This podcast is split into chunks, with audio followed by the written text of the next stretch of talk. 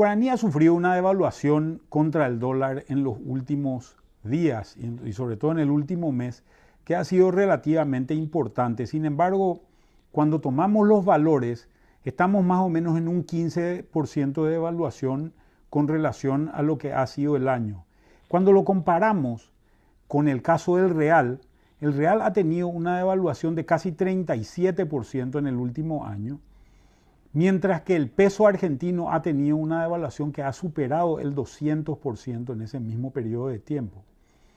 Obviamente esto hace que Paraguay haya perdido competitividad con relación a Brasil y Argentina. Nos hemos quedado caro con relación a, a los productos que producen en esos países.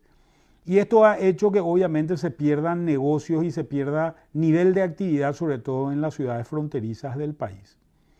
Lo que estamos esperando es posiblemente que se siga devaluando el guaraní por la sencilla razón de que el principal actor del mercado, que es el Banco Central del Paraguay, está haciendo pocas intervenciones en el mercado cambiario, dado que no le afecta mucho al nivel de precios, teniendo en cuenta que nuestra inflación está casi en valores de cero en términos interanuales.